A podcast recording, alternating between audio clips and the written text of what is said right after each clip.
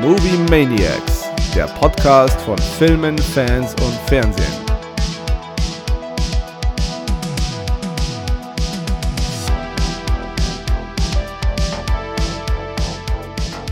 Hallo ihr da draußen und herzlich willkommen zu unserem kleinen Podcast. Mein Name ist Gaku und mir ist heute wieder der liebe Werner zugeschaltet. Hi Werner. Hallo Markus. Ja, weil Horror ist nach wie vor immer noch nicht ganz so Kero sein Ding und wir sind heute bei der zweiten Folge unseres Shocktober Specials und heute widmen wir uns der Halloween-Reihe. Ähm, kurz davor noch der obligatorische Hinweis: äh, unsere Instagram-Seite movie.maniacs-podcast, da dürft ihr uns gerne folgen, äh, Kommentare hinterlassen, Wünsche äußern, etc., etc., etc. Gut, ähm, heute gehen wir, ich guide euch jetzt erstmal am Anfang so ein bisschen. Und zwar, wir werden am Anfang so die eigene Bedeutung, ja, jeweils von uns beiden, ähm, oder was Halloween, der Film, für uns bedeutet, kurz so darlegen. Danach gehen wir eine etwas größere Besprechung von Teil 1.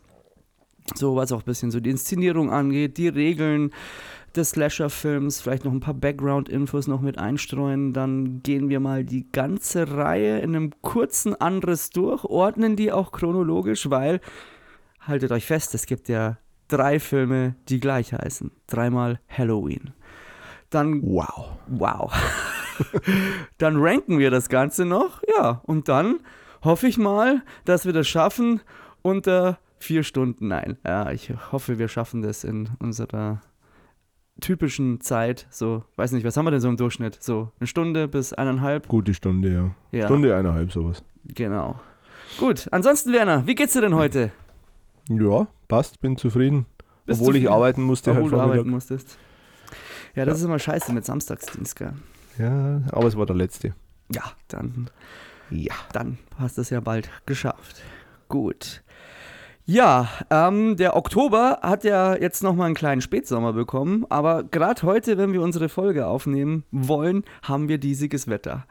Das finde ich sehr gut. Das hat mich sehr in Stimmung gebracht. Sehr passend, ja.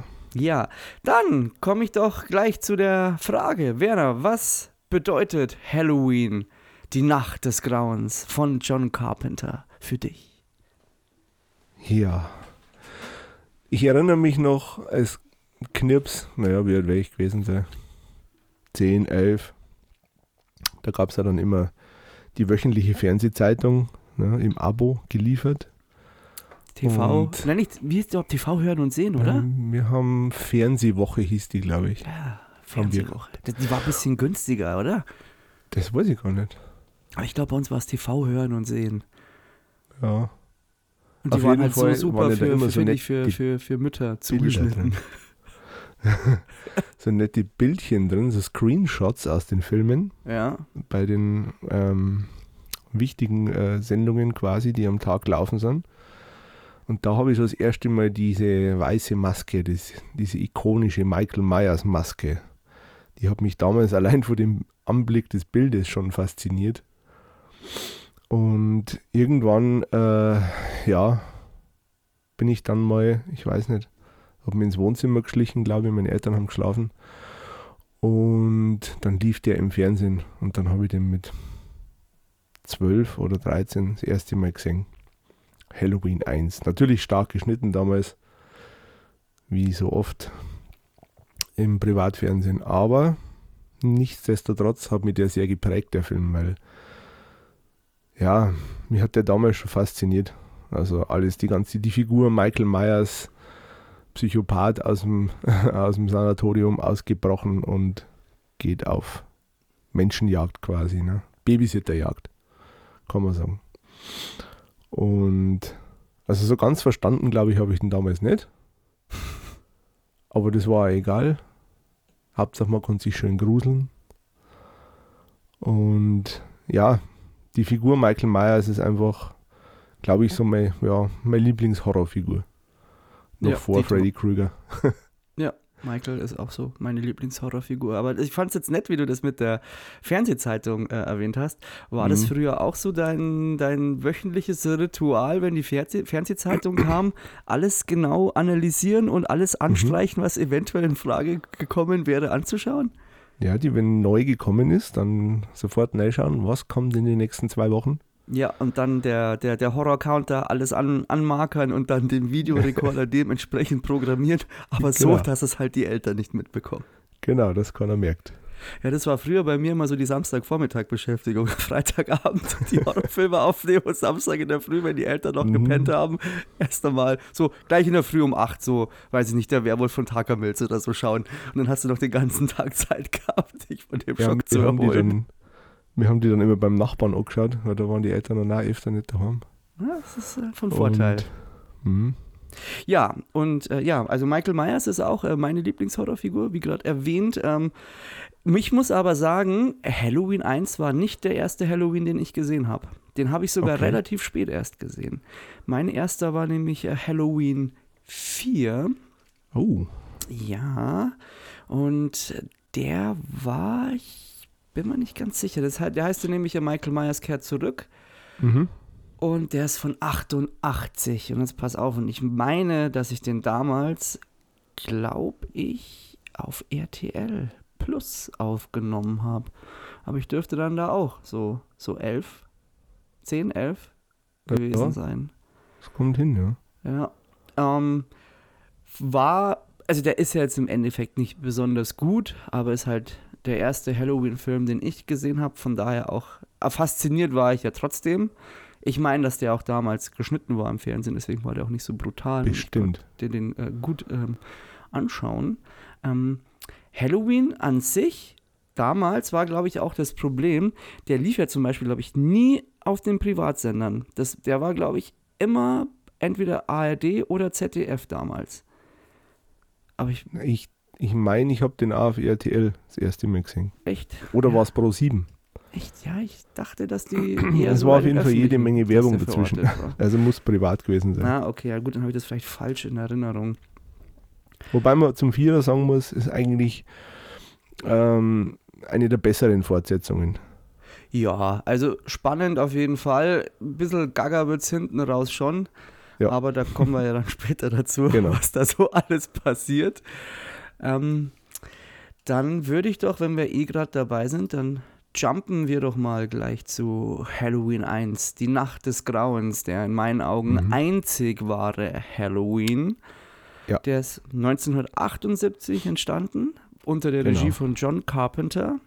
Produzenten waren John Carpenter und Deborah Hill und fürs Drehbuch waren auch Deborah Hill und John Carpenter zuständig. Mhm. Und der Film hatte ein relativ kleines Budget.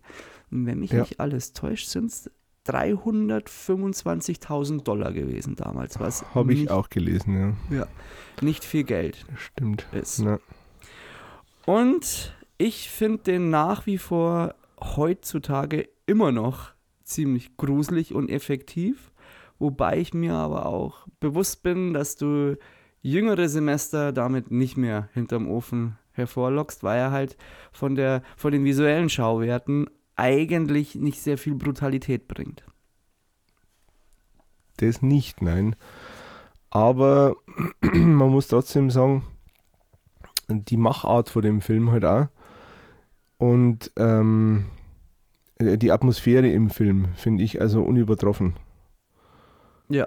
Die ist einfach, weil das ist so diese ständige Bedrohung durch Michael Myers und egal wie schnell du rennst, Michael Myers geht schneller. Also du kannst ihm nicht entkommen, so Ja. quasi. Ne? Aber dabei ist halt Michael aber einfach nur, nur eine Bedrohung. Also er hat irgendwie immer noch was Menschliches an sich, obwohl er eigentlich nur das Ja. pure Böse ist.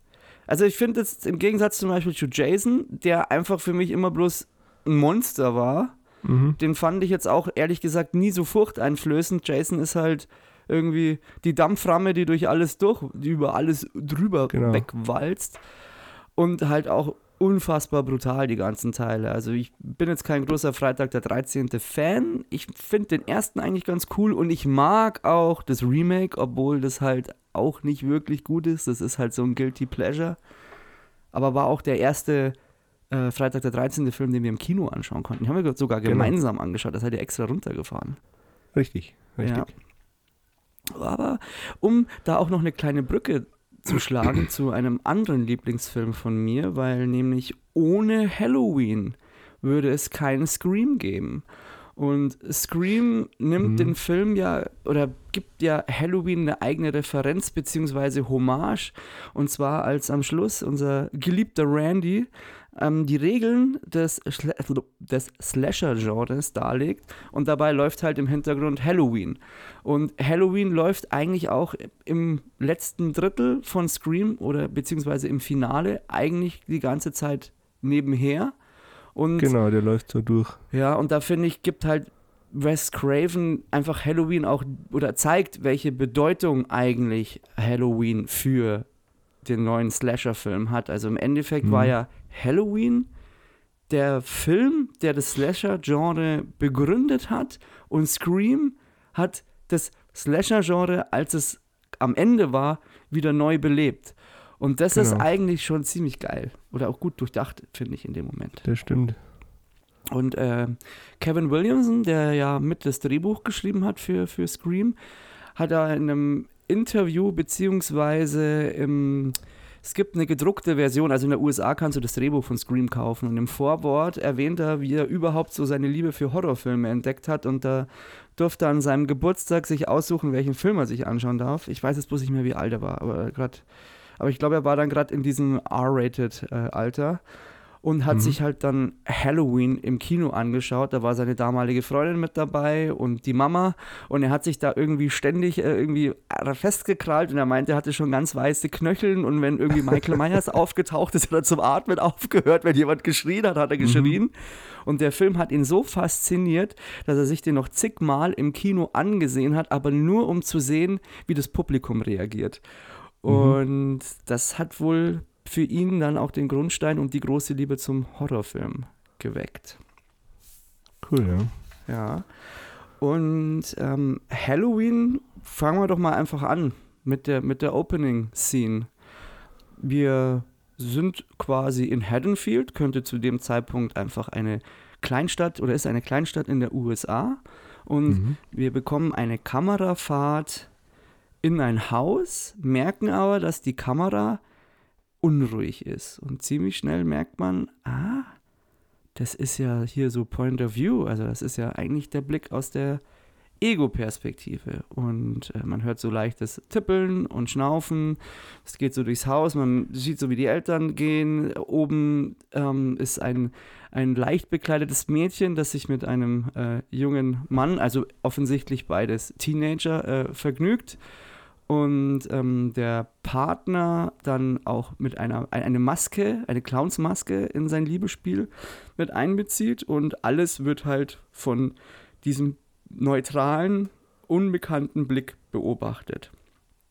Dann ähm, sind die beiden Teenager fertig und es kommt dazu, dass sich halt ähm, Judy Myers, das ist die Person da, was man dann später erfährt, ähm, geht dann zu sich rüber an, den, äh, an ihren Spiegel und ähm, macht sich nochmal hübsch. Der Partner geht derweilen und die, die, Point-of-View-Kamera greift sich diese Maske und setzt sie auf und dann siehst du nur noch diese zwei Schlitze und das Atmen wird merklich lauter und dann kommt es, wie es kommen muss, bei solch unheilvollen Booten, dass ähm, Mhm. die Hand zu einem Messer greift und äh, das Mädchen tötet. Daraufhin geht der Blick oder die Person mit der Maske nach draußen und man weiß nicht, was Sache ist und auf einmal schwenkt die Kamera und man sieht, wer der Täter ist und es handelt sich um ein kleines Kind, das in diesem Moment seine ältere Schwester umgebracht hat. Das, Genau, den achtjährigen Michael Myers. Genau, das ist sozusagen die Urszene, die schon ganz viel festgelegt hat. Ähm, wie hat es dich Das damals? ist das, was du in der letzten Folge gesagt hast, ja, dass du quasi mit zum Täter wirst. ja. Ne? Also in ich habe ersten mich, Szene. ja, ich habe ja dazu ähm, auch mal zwei Bücher gelesen und ich habe ja auch immer noch eins da. Und zwar gibt es da eine ziemlich Mhm. coole Abhandlung von Sascha Westphal und Christian Lukas, äh, die Scream-Trilogie. Und die haben sich äh, sehr stark mit dem Slasher-Genre auseinandergesetzt. Und dann gab es davor, gab es, ich glaube, 78, also nach Halloween, so um die 80er rum, gab es noch eine, eine, eine Studie oder ein Buch, aber ich weiß jetzt nicht mehr, wie das hieß, irgendwie Plans of Terror oder so ähnlich. Und das ist ganz interessant, weil die nämlich diese Urszene auch sehr gut auseinandernehmen. Und ähm, wenn du das Intro nimmst, ist das wiederum eine Neuinterpretation der Duschszene vom Psycho. Weil im Psycho hast du es eigentlich ähnlich. Du hast einen Beobachter, in dem Mhm. Fall Norman Bates, aber Norman Bates wird nicht so komplett anonymisiert wie in dem Fall Michael Myers. Also du siehst halt schon, ah ja, das ist halt der, der Michael und Mhm. der, äh, der Michael, der, der Norman und der beobachtet die Marion Crane, ähm, die damals so die Heldin war in dem Film. Und erst halt durch dieses Loch in der Wand und dann wechselt das immer so hin und her. Ja, und irgendwann kommt es halt dann dazu, dass ähm, Norman Bates rübergeht und mit dem Messer quasi Marion Crane äh, ersticht. Und das war ja auch für damalige äh, Zeiten ja eine sehr erschütternde und auch brutale Szene. Obwohl es halt auch Mhm. schwarz-weiß bloß war, aber halt unfassbar gut inszeniert. Genau. Und daraus spinnt sich halt dann, also es ist im Endeffekt, es ist dieses Spiel mit dem Voyeurismus, den du hast. Du wirst als, als Zuschauer zum Täter, vor allem bei, bei, bei Halloween, weil du ja, und auch dieses Spiel mit der Distanz. Also das ist ja was, was John Carpenter ja in dieser Szene wirklich auf die Spitze treibt. Er, er spielt mit dieser Lust, die du an, der, an, an diesem Voyeurismus hast, weil du bist ja im Endeffekt, bist du ja, wenn du im Kino bist und dir den Horrorfilm anschaust, ein Voyeur. Du schaust dir was an aus einem sicheren, ähm, aus, einem, aus einer Safe Zone und schaust dann so, einem, so, so ein Grauen an. Und in Halloween war es so, dass du in eine Situation geworfen wurdest und so, dich schon irgendwie, du fandest es faszinierend, gleichzeitig abstoßend und das Ganze passiert dann auch noch in einer in einer, in einer Alltagssituation, was halt zu dem, was die- dir halt eigentlich immer passieren kann. Und da wird halt in dem Film auch ganz schnell damit gebrochen. Jetzt kann eigentlich alles passieren. Mhm. Und genau, und das ist, wenn man es noch so weitergeht, hat das viel auch mit diesen, ich habe ich hab mich ja gar nicht damals, damals ich habe mich jetzt vor kurzem erst wieder mit dem Buch beschäftigt und ich finde das halt super interessant. Also, weil sie von Psycho ausgehen, und zwar ist es so ein Double Bind, so nennt man das. Ähm, es ist eine Bestrafung für Sex und Tod.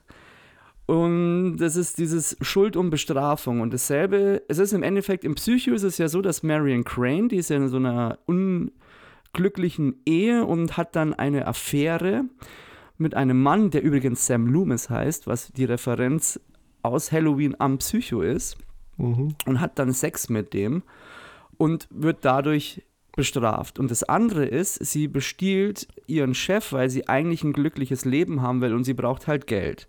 Und dafür wird sie dann auch bestraft für ihre Sehnsüchte. Also es ist im Endeffekt so, sie, sie hat halt quasi körperliche Gelüste, will halt glücklich sein und hat auch so noch Sehnsüchte, für die sie Geld braucht. Und dadurch wird sie von Norman Bates bestraft, indem er sie ersticht. Und Norman Bates wiederum ähm, wird dafür bestraft, dass er Begierde zu einem weiblichen Wesen hat, weil er ja sie beobachtet und ja eindeutig sexuelle ähm, Gelüste hat. Und im Endeffekt stellt dann dieses Messer die einzige Möglichkeit dar, wie, das ist wie so, also Carpenter hat es auch gesagt, das ist wie so ein, für ihn wie so ein Phallus-Objekt. Und es ist die einzige Möglichkeit, mit dieser Frau in den körperlichen Kontakt zu treten.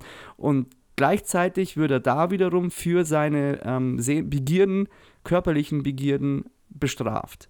Und wenn du das jetzt auf Psycho, äh, auf Halloween umlegst, ist es ja so, dass die Judy im Endeffekt ihren Pflichten nicht nachkommt. Sie müsste ja eigentlich Mhm. auf ihren Bruder aufpassen, was sie nicht tut, und hat dann Sex. Dafür wird sie bestraft.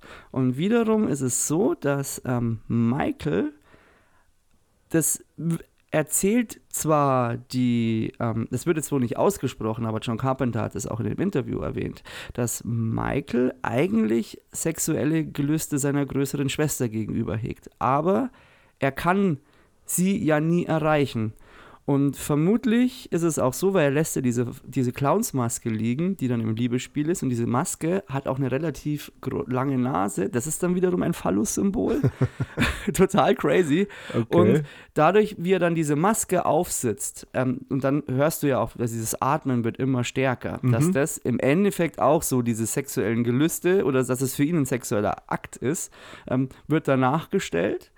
Und die einzige Quasi so Möglichkeit. als wie, wie die Gier. Ja, genau. Und die einzige Möglichkeit, die er hat, er weiß, er kann seine Schwester niemals haben. Und die einzige Möglichkeit, die er hat, ist dieser Gewaltakt. Und damit werden auch schon zwei grundlegende Regeln des Slasher-Genres festgelegt. Für Sex wirst Genau. du bestraft. Und das ist so ein ganz großes Spiel mit dieser Schuld und Sühne, Bestrafung, Sex, Begierde. Und das ist schon sehr interessant, finde ich auch, also unter diesem Kontext das Ganze zu beurteilen. Das hat natürlich in andere Filme haben das dann nicht mehr so geschafft, außer Wes Craven wieder. Und genau. Aber diese Regeln, die ziehen sich eigentlich schon konsequent durch. Ja, ja, die ziehen sich durch. Also die wurden da ja festgelegt. Es ist auch eigentlich ganz also auch cool. durch andere äh, Slasher-Filme jetzt, ne? Genau. Ähm, ich habe da, das kann ich dir noch kurz vorlesen. Und zwar gibt es ähm, da auch so eine kleine Abhandlung, dass es äh, bei einem Slasher-Film im Endeffekt ähm, vier Komponenten gibt es. Es ist eine Gruppe von Jugendlichen, macht sich durch Handlungen schuldig, wie zum Beispiel die Vernachlässigung der Babysitter, Babysitterpflichten. Aber es kann genauso auch ein wirkliches Vergehen sein, wie beispielsweise der Totschlag an einem kleinen Mädchen im Prom Night. Und dann geht's los. Der Killer wird Zeuge dieser Schuld oder sieht sich als Opfer. Der Killer erfährt einen Verlust. Der Killer tötet einen oder mehrere Jugendliche, die er für schuldig hält. Und dann hast du meistens, dass die Filme, also die, vor allem die alten Slasher-Filme, haben ja immer so eine Zweiteilung. Ein Teil spielt in der Vergangenheit und ein Teil in der Gegenwart. Und in der Gegenwart gibt es dann 13 sich zum Teil überlagernde Schritte. Ein Ereignis in der Gegenwart erinnert an das Vergangene. Die zerstörerische Kraft des Killers wird durch diese Erinnerung reaktiviert. Der Killer erkennt in den Jugendlichen der Gegenwart die der Vergangenheit wieder. Ein Erwachsener, der sogenannte Prophet of Doom, der Verkünder des Unheils, warnt die Jugendlichen. Die Jugendlichen schenken dieser Warnung keinerlei Beachtung. Der Killer verfolgt einige der Jugendlichen. Der Killer tötet einige der Jugendlichen. Die Heldin findet eines oder mehrere der Opfer des Killers und wird sich damit der Gefahr bewusst. Die Heldin sieht den Killer, die Heldin kämpft gegen den Killer und die Heldin tötet den Killer oder überwindet ihn zumindest. Und die Heldin überlebt. Die Heldin wird Mhm. aber weiterverfolgt. Und dann kommen noch ganz viele andere Teile. Ja, stimmt. Äh, Es man aber wirklich auf dieses Slasher, auf dieses Slasher-Genre Ja, also es ist anwenden. Also, relativ einfaches Handlungsschema. Und was ich Mhm. auch noch geil fand, dass man ähm, John Carpenter vorgeworfen hat, er würde ja immer Sex sofort bestrafen. Sex bestrafen. Und das wusste ich zum Beispiel auch nicht. Und dann hat er in einem Interview aber gesagt, ja, aber jetzt schau dir mal Laurie Strode an. Laurie Strode ist eigentlich in dem Film diejenige, die enthaltsam ist und eigentlich unterdrückte sexuelle Gefühle hat und diese nicht auslebt. Und das, was sie aber dann am Ende tut, ist eigentlich Michael Myers auch zu attackieren mit einem Messer. Und im Endeffekt ist sie dann dieselbe Person wie Michael Myers, bloß dass Michael aufgrund seiner Begierden auch explodiert, aber und sie aufgrund ihrer nicht ausgelebten ähm, Begierden quasi Energie freisetzt, um den. Aber sie, sie setzt es zur Verteidigung ein und Michael Myers setzt es aber zum Angriff ein. Und das Mhm. war mir vorher auch nicht so bewusst. Und mit dem Interview fand ich das auch, diese Ansicht eigentlich auch sehr interessant, muss ich sagen. ja, doch. Also Ja. ich habe das so jetzt noch nie, wie du das gerade erklärt hast, aber es ergibt Sinn, ja. Ja, also weil man ja auch immer sagt, ja, Horrorfilme, da ist ja nicht viel dahinter und so, aber manche Regisseure oder Drehbuchautoren denken sich da durchaus recht viel. Und ähm, da ist Halloween einfach ein sehr gutes Beispiel. Mhm. Ja, und dann haben wir halt, jetzt wie gerade besprochen, jetzt haben wir die Eröffnungsszene ein bisschen genauer seziert, geht es dann, gibt es einen Zeitsprung in die Neuzeit und Michael ist dann mittlerweile in einem Sanatorium, bricht da aber aus und der Mhm. Einzige, der weiß, was, wie jetzt die Kacke am Dampfen ist, ist sein Psychiater Sam Loomis, der dann sofort Genau. Nach Haddonfield fährt und versucht, das Schlimmste zu verhindern. Genau. Und ab da würde ich mal sagen, ist es, äh, geht der Film eigentlich erst so richtig los. Wir Mhm. lernen Laurie Strode und ihre Freundinnen kennen, wie sie ihren Schultag äh, verbringen, wie sie ihre Nachmittage verbringen, wie sie über Jungs reden, ähm, wie eine der Damen auch immer halt. sehr, sehr über ihre Liebe singt, ähm, wie sie sich Ja, ähm, genau. Ja, Diese so- heimlich verliebt. ja, und ja, einfach typischer Teenager-Alltag, aber ständig schwingt halt diese Bedrohung mit. Und diese Bedrohung wird eigentlich hauptsächlich durch den Soundtrack kreiert, der wirklich gigantisch ist. Mhm. Also John Carpenter liefert eigentlich bei, ob- obwohl er bei seinen Filmen nicht immer abgeliefert hat, aber, Aber die Musik ist immer, die ist immer super. äh, ja, die passt Und- immer. Ja, und er arbeitet da einfach halt mit viel Kniffen, finde ich. Weil du hast zum einen diese bedrohliche äh, Szenerie, den Score. Mal siehst du Michael, mal siehst du Michael nicht. Und irgendwann ist es halt so, er, atme, er arbeitet, arbeitet ja auch mit diesem Soundgerüst, mit diesem Atmen. Und irgendwann hockst du halt einfach nur noch in dem Film drin und erwartest hinter jeder Ecke, ist da der Michael? Ist er da? Wo ist er denn? Ist er nicht da? Und das zieht sich halt volle Kanne durch. Genau, aber das ist genau das, was die Spannung einfach ausmacht. Da. Und da hat die Musik ihren großen Teil dazu. Also auf jeden Fall. Ja. Ja, Und der Bodycount ist nach wie vor nicht hoch. Es sind eigentlich, wenn man es so nimmt, also Achtung, also ihr werdet schon mitbekommen haben, also wir gehen heute ein bisschen genauer rein, also es wird definitiv zu Spoilern kommen. Aber da müsst ihr euch einfach im Klar sein, wenn wir über Halloween reden, dass da müssen wir halt über alles in dem Sinne sprechen. Ähm, das, also klar, seine Schwester, dann die Freundin von, von ihr, die er im Auto im Endeffekt erwürgt, die aber auch eigentlich komplett ohne Blut auskommt, weißt? Das ist ja eigentlich auch, auch Ja. super cool gemacht, weil du siehst ja diese beschlagene Scheibe und siehst sie da drin, wie es dann passiert. Und dann kommt halt dieser Terror-Sound dazu und finde, das hat schon immer eine ziemliche Wirkmacht. Dann du hast eine vergessen. naja, es gibt noch den, die, der, der Klassiker schlechthin. Also, Mister, ich äh, nagel dich an die Wand.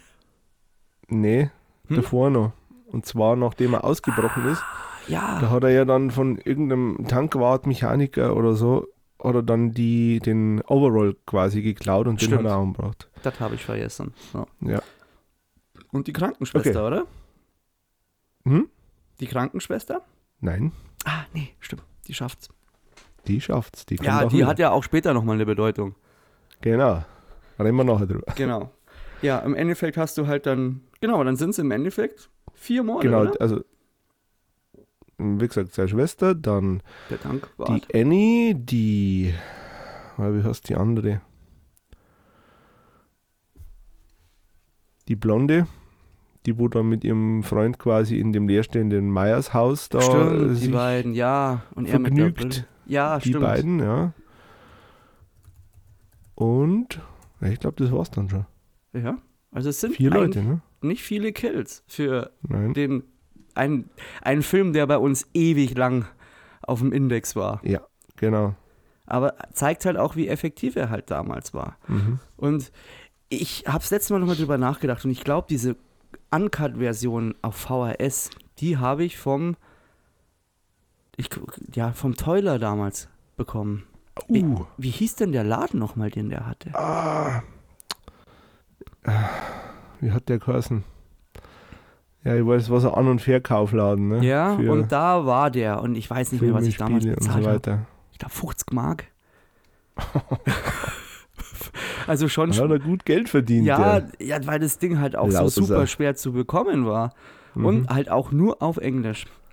Ja. Und beziehungsweise das war so Mix, das war Deutsch mit englischen Szenen mit drin. Und da war dann auch mal diese Szene da, wo sie ihm mit dieser Stricknadel äh, quasi in den Kopf sticht. Und die hat Mhm. ja vorher, die hast du ja so im deutschen Fernsehen oder in den deutschen Versionen nie gesehen. Und Mhm, genau. da, ja, gut, für, für damalige Verhältnisse war das schon brutal, aber selbst zu dem Zeitpunkt, wo ich mir die Kassette gekauft habe, und da war ich ja auch schon 18 oder so oder 19, war das Ja. jetzt es war cool, dass du es endlich mal quasi komplett gesehen hast, aber so mega brutal war das jetzt auch nicht. Ja, aber das war eben die, dieser Hype, ne, weil, oh, der ist, der ist ja indiziert und na, war denn, oder sogar beschlagnahmt? Na. Na, indiziert. Aber du hast es ja nirgends bekommen, also diesen, diesen Ja. Film ungeschnitten. Und das war halt vor Internetzeiten und da war das schon was Besonderes dann, ne? Ja, Aber da hat es auch was Mystisches gehabt. ja. Ja, Ja. und man muss es nochmal sagen, dafür, dass da so wenig Kohle da war, hat er das Maximalste rausgeholt. Also im Endeffekt Mhm. hat er es geschafft, dass wir Schiss vor Captain Kirk haben. Genau. Weil die, Was ja auch interessant ist, ne, dass der Film äh, im Frühling 78 gedreht worden ist. Nicht im Herbst. ja, Die aber das sieht man halt jetzt da, nicht zwingend. Da hatten Hä? sie viel, viel Blätter da. Ja, das ist alles künstliches Laub und äh, im- wenn man mal aufpasst, die Bäume sind grün. Ja, stimmt eigentlich. Jetzt, wo du sagst. Ja, und die ganzen Kürbisse mussten sie halt da alles organisieren und die Familien aus diesem Ort quasi, die die, die Statisten gespielt haben, die haben ihre Kinder dann in Halloween-Kleidung rumgeschickt auf die Straßen abends, dass das authentisch wirkt. Ja, das ist cool. Ja. Und nochmal auf die Maske, ja, also es ist ja eine, eine William Shatner-Maske, die man dann quasi so ent, ent, entfärbt hat und die dann Michael verpasst hat. Ich Genau. finde auch äh, Sam Loomis, also Donald Pleasance als Sam Loomis auch irgendwie total cool. Der ist halt auch, ist das so ein Kultcharakter einfach nach dem Ja. Film geworden. Und nach wie vor würde ich auch sagen, dass Halloween, äh, die Nacht des Grauens, für mich der einzig wahre Halloween ist. Der, da sind auch mh, alle anderen nicht mehr wirklich so rangekommen. Es gibt zwar noch welche, die gut sind, aber die sind halt Mhm. inszenatorisch dann einfach komplett anders.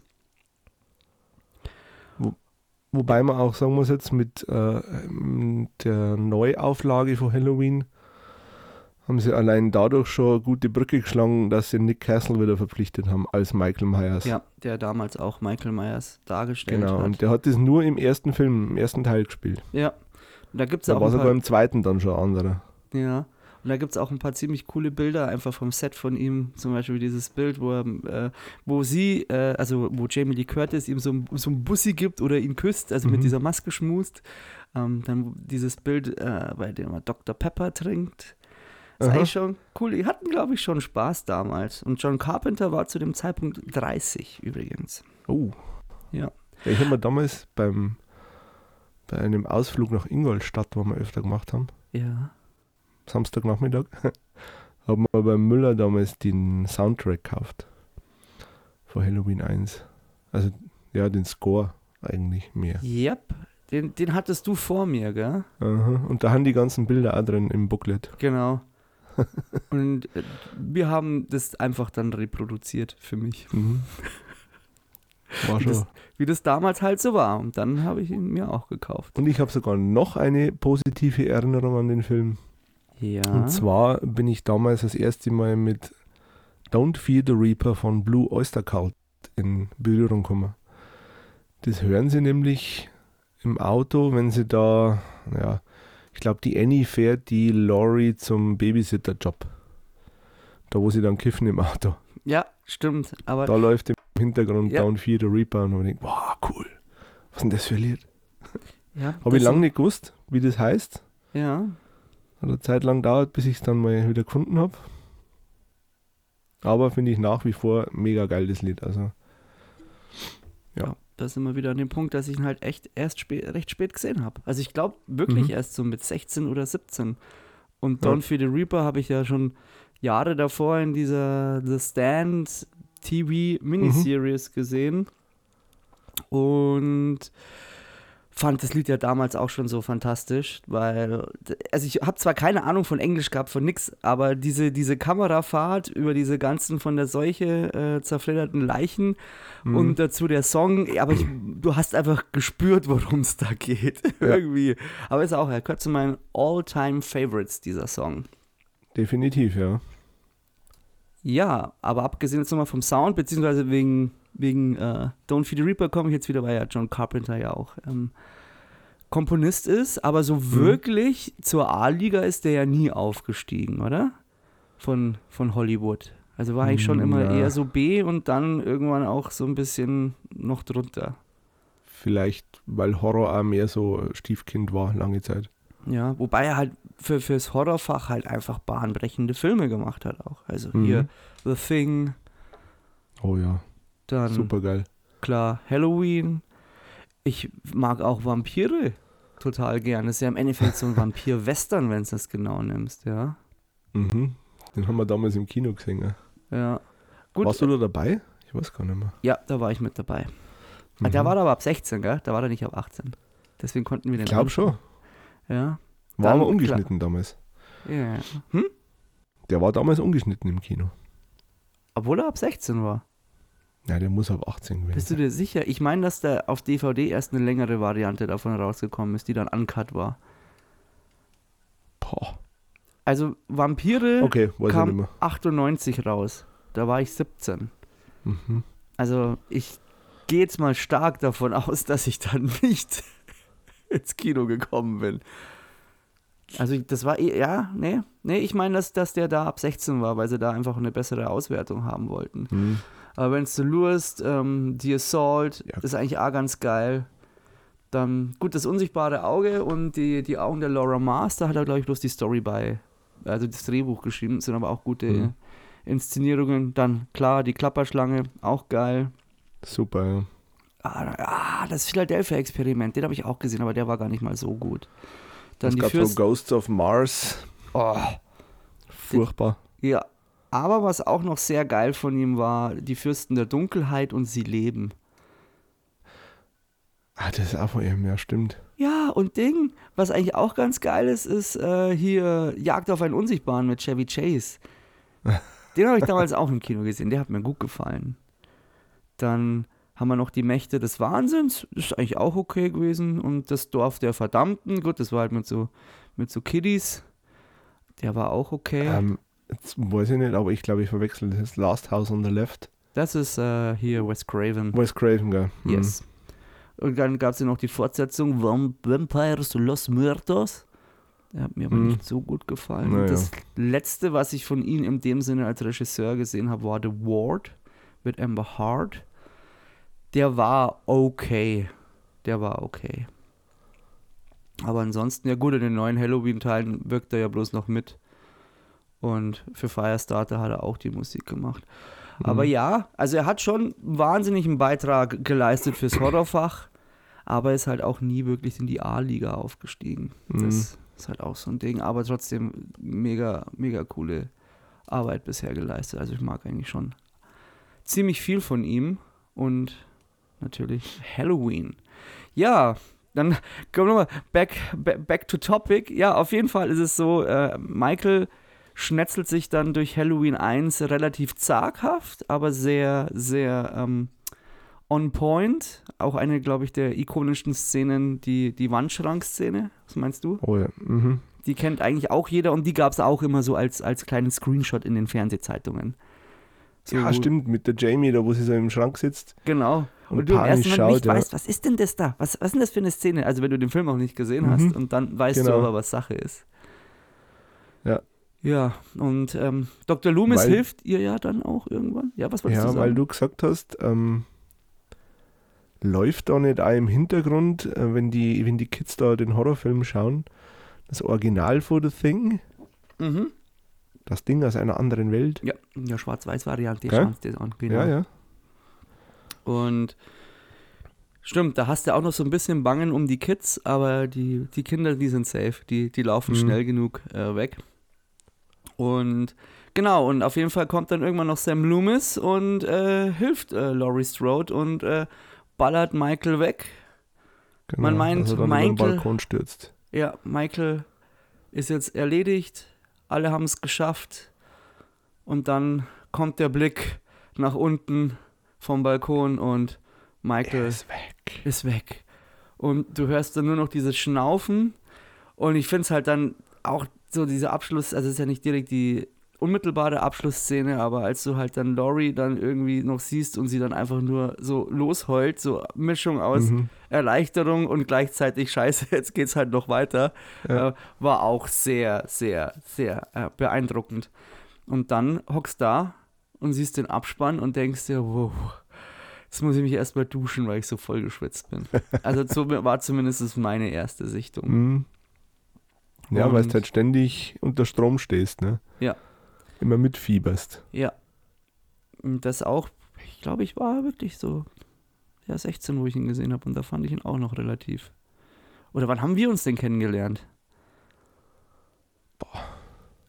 Ja, kennengelernt schon viel früher.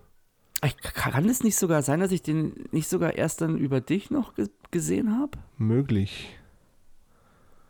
Das kann sein, eben diese ominöse Aufnahme vom ORF 1, Ja, genau. dass wir den glaub- da angeschaut haben. Ich glaube, das war die, weil ich hatte den vorher einfach nicht gesehen, aber ich kann dir nicht sagen, warum ich es nicht geschafft habe. Alles andere habe ich gesehen. Nightmare on Elm Street. Halloween 4. Mhm. Werber von Tucker Mills. Nightwatch. Alles. Nur den irgendwie nicht. Aber okay. Muss es Ja, ja. hast du ja dann nachgeholt. Ja, ja, nachgeholt. Und dafür dann Mehr ganz, ganz, ganz, einmal. ganz, ganz oft angeschaut. Fünfmal hintereinander. Ja. ja. der ist jetzt dann im Oktober schon wieder fällig. Also. Ja, der ist definitiv Auf jeden Fall. fällig. Und Halloween Ends. Bin ich mal gespannt. Aber da kommen Mhm. wir dann später drauf, weil Genau. was ich von der neuen Reihe halte. Mhm. Ja, dann, drei Jahre später, kam dann Halloween 2, das Grauen kehrt zurück raus. Ist von nicht mehr von John Carpenter, sondern ist von Rick Rosenthal. Aber das Drehbuch ist äh, von John Carpenter und John Carpenter war Produzent. Ist ein direktes, äh, ja, knöpft eigentlich direkt an dieselbe Nacht an. Und hier zitiere ich ähm, Randy aus Scream 2, äh, die Regeln für eine Fortsetzung. Der Bodycount geht nach oben, mehr Blut, mehr Gekröse. Mhm. Also er ist Stimmt. nicht zwingend besser, aber er ist halt einfach brutaler, spielt zu größten Teilen im Krankenhaus und es wird da das Geheimnis äh, offenbart, dass ja Laurie Strode Michaels Schwester ist. Mhm. Und Michael hat es halt auf seine Familienangehörigen abgesehen. Man weiß zwar nicht ganz genau, warum, aber das ist halt jetzt im Endeffekt ist so. halt so. Genau. Ähm, es ist auch so, dass da in einer Szene dann so Samhain irgendwo an so eine Pinnwand oder so geschrieben ist. Da weiß man Mhm. aber auch noch nicht ganz genau warum. Aber du hast halt so ein bisschen da die beiden Grundsteine für das, was man dann später daraus irgendwie gemacht hat. Mhm. Und was man auch lernt, man kann Michael zweimal in die Augen schießen. Das macht ihm nichts. Nein. Und Michael kann auch verbrannt Er werden. geht das macht ihm auch nichts. Genau. Ja, es ist ja interessant zum Beispiel, dass äh, John Carpenter eben den nicht gedreht hat, aber das Drehbuch mitgeschrieben hat. Ja. Aber er hat wohl Szenen, einzelne Szenen nachdrehen lassen dann. Das kann mich mir gut weil vorstellen. sie ihm nicht, äh, die haben ihm nicht entsprochen. Und da haben dann einige Szenen noch äh, viel, viel blutiger und brutaler nachgedreht worden. Vi visuell finde ich, schaut er schon nach John Carpenter aus. Also von der Inszenierung und von der Dichte her auf jeden Fall. Aber inhaltlich ist er halt irgendwie. Ich, kann, ich Mhm. weiß es auch nicht. Ich kann ja nicht sagen, ob ich ihn wirklich, ob ich ihn gut oder schlecht finde. Das den liegt halt auch daran, aber dass auch der. nur einmal gesehen, Ja, und in Englisch, gell? auf Englisch. Ja, weil ich die Videokassette da irgendwo auch ausgeliehen habe. genau. Und Aber er war schon ziemlich heftig. Also, ja, wo der Typ da, da im heißen Wasser gebadet wird, immer wieder, ne? ja, Und sich dann langsam das Gesicht ablöst. oder die. Er da ist schon auch so wesentlich die- drastischer. Ja, da war auch Also, so eine Spritzenszene mit einem Auge. mm, Die war auch sehr lecker. das Ding ist halt, ich glaube, der profitiert halt einfach da auch zu dem Zeitpunkt, weil er halt verboten war. Und du hast ihn nicht bekommen. Und irgendwie haben wir da Hand dran bekommen und haben den angeschaut und wussten, jetzt schauen wir halt irgendwie so, boah, das brutalste überhaupt aus der Reihe. Und dann war es schon brutal und eklig, Mhm. aber halt auch irgendwie dann halt nicht mehr so spannend, fand ich. Es war halt dann so, schaust du halt zu, zu Bier und Chips, so ein bisschen. Ja, das schon, das stimmt. Also Obwohl er ja direkt auch danach anknüpft, gell, nach der Ja. Balkonszene. Äh, Balkonszene, sagen wir, ne, nicht Romeo und Julia, sondern wo quasi Sam Loomis äh, ihn erschießt, ja, mehr oder weniger, und er dann über das Balkongeländer stürzt. Und genau da knüpft der zweite Teil ja dann an. Ja. Also das ist schon, es schaut schon nach ihm aus, auch, ja. Das ja das absolut. Aber es ist halt irgendwie. Vielleicht, vielleicht muss ich mir nochmal anschauen. Obwohl Mhm. ich jetzt da nicht so allzu Aber großes Interesse Wo kriegt man den ungekürzt? Aktuell. Boah, muss ich mal Weil gucken. der ist ja, der war ja beschlagnahmt ja. Und ist jetzt ab 16, aber nur gekürzt freigegeben. Oh, okay. Und die ungekürzte ist ungeprüft. Hm, ich- da musst du wohl auf eine, auf eine Messe gehen, auf so Mhm. eine Filmmesse. Also du kannst ihn auf jeden Fall auf Prime anschauen, aber dann immer in dieser gekürzten Fassung. Mhm, Ja, wahrscheinlich. Das müsste ich, das müsste ich nochmal recherchieren. Hm. Und ja, beziehungsweise ja, irgendwann mal nochmal anschauen. Stimmt. Aber gut, er zählt trotzdem noch zu die besseren Halloween-Teile, finde ich jetzt. Ja, schwer hat's der Film ja nicht. Und Jamie Lee ist halt auch noch mit am Start. Ja. Ja. Das ist, das ist auf Ja. definitiv ein Pluspunkt. Jamie Lee geht Mhm. immer. Selbst in den größten Grützen der Filmreihe Schmutzgurken. funktioniert sie. Schmutzgurken. Ja, dann kommen wir ein Jahr später. Kommt dann was vollkommen krudes. Halloween Mhm. 3, Season of the Witch. Und das Einzige, was in dem Film mit Michael Myers zu tun hat, ist, dass in einer Szene Halloween im Fernsehen läuft. Ansonsten geht es in dem Film eigentlich um Shamrock Silver. Das ist ein äh, Maskenhersteller für Kinder, der in seinen Masken Chips hat und immer einen Countdown laufen lässt mit einem Song, den können wir jetzt hier nicht abspielen, aber wenn du den einmal gehört hast, den wirst du nicht mehr wieder vergessen und du willst ihn auf jeder Halloween-Party dann auch hören. Ja, im Endeffekt hat der Typ einfach vor, ein junger Arzt findet heraus, dass halt da dieser Spielzeughersteller eine, eine Verschwörung geplant hat und er möchte halt an, glaube an den Halloween-Abend möchte er alle Kinder, die diese Maske tragen, mit diesem Chip einfach umbringen. Und dann gibt es da noch so ein paar so Androiden oder so, so Art Roboter-Typen, die dann noch ferngesteuert irgendwelche Sachen für ihn ausführen. Und so weird, wie sich das gerade anhört, so weird ist der Film auch. Also er ist schon ziemlich crazy, muss ich sagen. Und Also, da muss ich zugeben, ich habe den nie gesehen. ich habe den einmal gesehen und war dann sehr enttäuscht, weil ich natürlich, ich habe den ja in der Videothek ausgeliehen. Mhm. Da durfte ich ihn noch nicht ausleihen. Sorry hierfür. Und habe den eingelegt und war halt mega krass enttäuscht. Weil halt, da, Ja. das war, da war kein Michael. Da dachte ich mir so, was wollen die da jetzt von mir? Und das, da hat er es auch einfach verdammt schlecht gehabt oder schwer gehabt in der Zeit. Den- wenn du halt so enttäuscht bist, dann konnte der halt noch so gut sein. Ich würde ihn jetzt auch mal eher so als Trash-Granate irgendwie bezeichnen. Definitiv seine Daseinsberechtigung und auch nicht super schlecht oder so. Also der macht schon Spaß, aber mich hat der da einfach total enttäuscht. Und der Film war von Dwight äh, H. Little und da hat ähm, John Carpenter gar nichts damit zu tun gehabt in dem Sinne. Allerdings muss man dazu noch sagen, die hatten zu dem Zeitpunkt, also John Carpenter hatte geplant, jedes Mal, also der, der wollte eigentlich aus Halloween eine Anthology machen, dass jeder Halloween, äh, weitere Halloween-Film einfach eine komplett andere Handlung hat. Und das ist aber dann so gefloppt, aufgrund wahrscheinlich auch der Erwartungshaltung, die viele hatten, dass sie dann wieder umgeswitcht sind. Mhm. Na, ich habe den nie gesehen, der hat mich ja nie gereizt, weil ich wusste, dass kein Michael Myers dabei ist, also weg damit. Ka kannst du dir mal anschauen, dass du ihn gesehen Okay. hast, aber Dass man mitreden ansonsten kann, ja. ist es okay. Dann Mhm. 1988, Mhm. Halloween 4. Michael Myers kehrt zurück. Mein, mein persönlicher erster Halloween-Film, den ich gesehen habe, auch irgendwie so. Du sagst zwar, er gehört zu den Besseren, aber er ist jetzt nicht wirklich gut. Nee, das nicht, aber äh, es gibt da, es kommen noch schlimmere. Stimmt. Also er ist auf jeden Fall gut. Worum geht's? um Michael Myers, wie er äh, auf die Jagd geht, aber dieses Mal ist es so, dass Laurie Strode, das erfährt man irgendwie so nebenbei im Off, dass die halt gestorben ist und eine Tochter hat. Und Michael ist halt auf der Jagd nach dieser Tochter und die wird halt dann auch so geschützt von, von, von so einer, ähm, ich, ich nenne es jetzt mal Sheriffsfamilie. Also ich kann mich da auch an diese eine Szene erinnern, als Michael Myers dann diese, diese Pumpgun nimmt und der Tochter durch, durch den Oberkörper rammt und sie dann irgendwie so durch die Tür fetzt, der Mhm. auch relativ brutal war. Und da gibt es auch eine Uncut-Version und die ist in meiner Meinung, glaube ich, die kriegst du bei uns auch nicht. Und die habe ich auch nie gesehen. Ich habe immer nur die RTL-Fassung gesehen.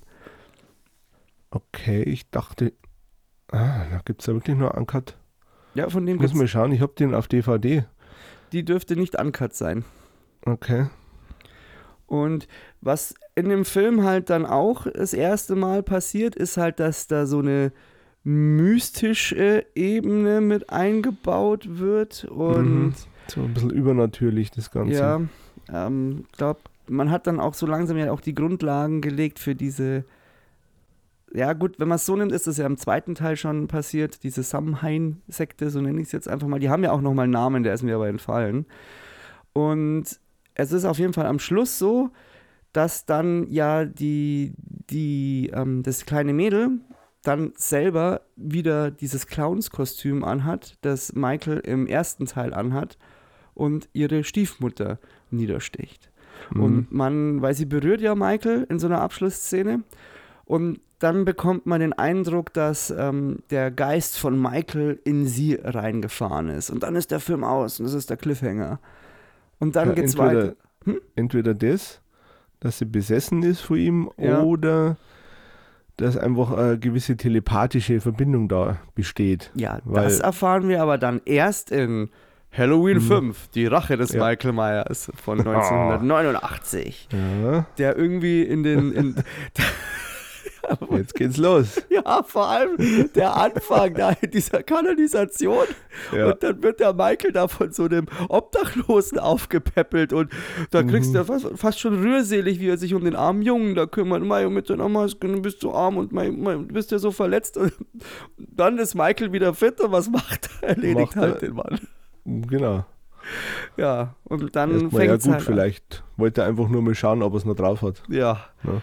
Aber da war halt schon am Anfang, da, ach nee, da bin ich dann schon echt. Also, ich meine, wir haben den Tiefpunkt noch nicht erreicht, Nee, ab, aber da geht's halt dann schon los. Und wir haben den damals auch bei deinen El- Eltern daheim, glaube ich, im Wohnzimmer angeschaut. Ja. Auf VHS natürlich. Ich glaube, ich habe den dann damals auf Premiere aufgenommen, wenn mich nicht alles täuscht. Furchtbarer Film.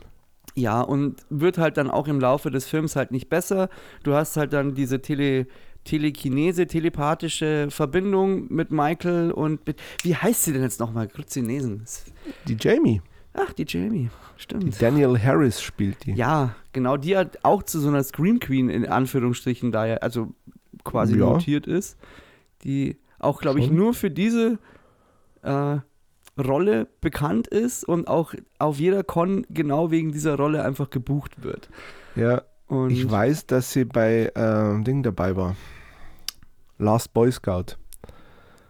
Hat sie die Tochter ja, von Bruce Willis gespielt. stimmt. Das war auch die Daniel Harris. Stimmt, da ist ja die Tochter von Bruce. Mhm. Aber bekannt worden ist sie schon für die Rolle der Jamie Ja.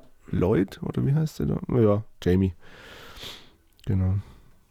Was Ja. auch interessant ist beim Fünfer, ähm, da steht ja John Carpenter zum Beispiel, als, glaube ich, beim Drehbuch oder so mit dabei. Bei Halloween 5, Ja, äh, nope. Also doch, zumindest, der wird mit erwähnt. das kann schon sein. Der Film Und ist er von hat sich Joe halt Chappelle. da vehement dagegen gewehrt. Er wollte mit dem Film wollte halt nichts zu tun haben. Nein. Ja, Aber er konnte nichts machen, weil ja die Filmmusik von ihm verwendet wurde. ja, genau. Und Das ja. ist dann immer ein Problem, ja. Mhm. Also, ich, so, ja. Ja, und dann bleibt es halt dabei, irgendwie. Das, es, na, der fünfte ist irgendwie ja, zum, zum Vergessen. wenn man mal äh, eine bierselige Runde hat und was zum Lachen braucht, ja, dann kann man Aber ich fand den hier mal dafür hat der so wirklich gereicht. Also, ich meine, es, Es tut Ja. mir jetzt leid, dass ich jetzt also den so ein bisschen Ja gut, verreiß, es kommt darauf an, wie viel Bier im Spiel ist. Ne? er ist halt echt schlecht. das stimmt auch wieder, ja. Vielleicht kann man, sich, kann man sich den ja gut trinken. Meins, sollte ich das mal Wir haben es noch nie probiert. Das man mal machen. Aber man muss sagen, Dr. Loomis versucht nochmal alles zu geben, also Donald Pleasance.